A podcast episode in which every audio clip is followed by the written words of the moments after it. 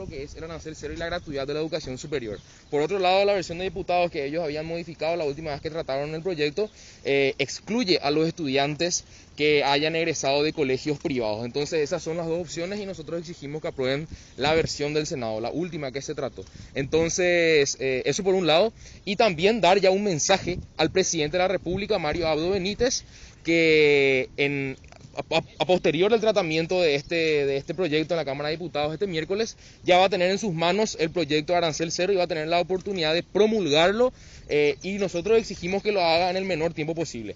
Sea cual sea la versión que pasa por Ejecutivo, exigimos que lo haga en el menor tiempo posible para que este derecho eh, sea desde este año. Y finalmente, eh, también expresar nuestro rechazo rotundo al recorte presupuestario de más de 62 mil millones de guaraníes que el gobierno nacional eh, propuso para el año 2021 dentro del PGN que presentó el Ministerio de Hacienda ahora en el Congreso. Entonces, eh, son muchísimos los, recortes presupuestarios que tenemos en las ocho universidades públicas del país y bueno, y la una recibe más de 50 mil millones de, recortes. Entre eso, también hay eh, un 50% de recorte del presupuesto destinado a las becas. Una vez más, atentando el derecho al acceso a la educación superior. Y bueno, esto rechazamos rotundamente y por otro lado exigimos eh, que estos recortes eh, paren, que no se den eh, y que y exigimos también mayor inversión, por supuesto, en la educación superior.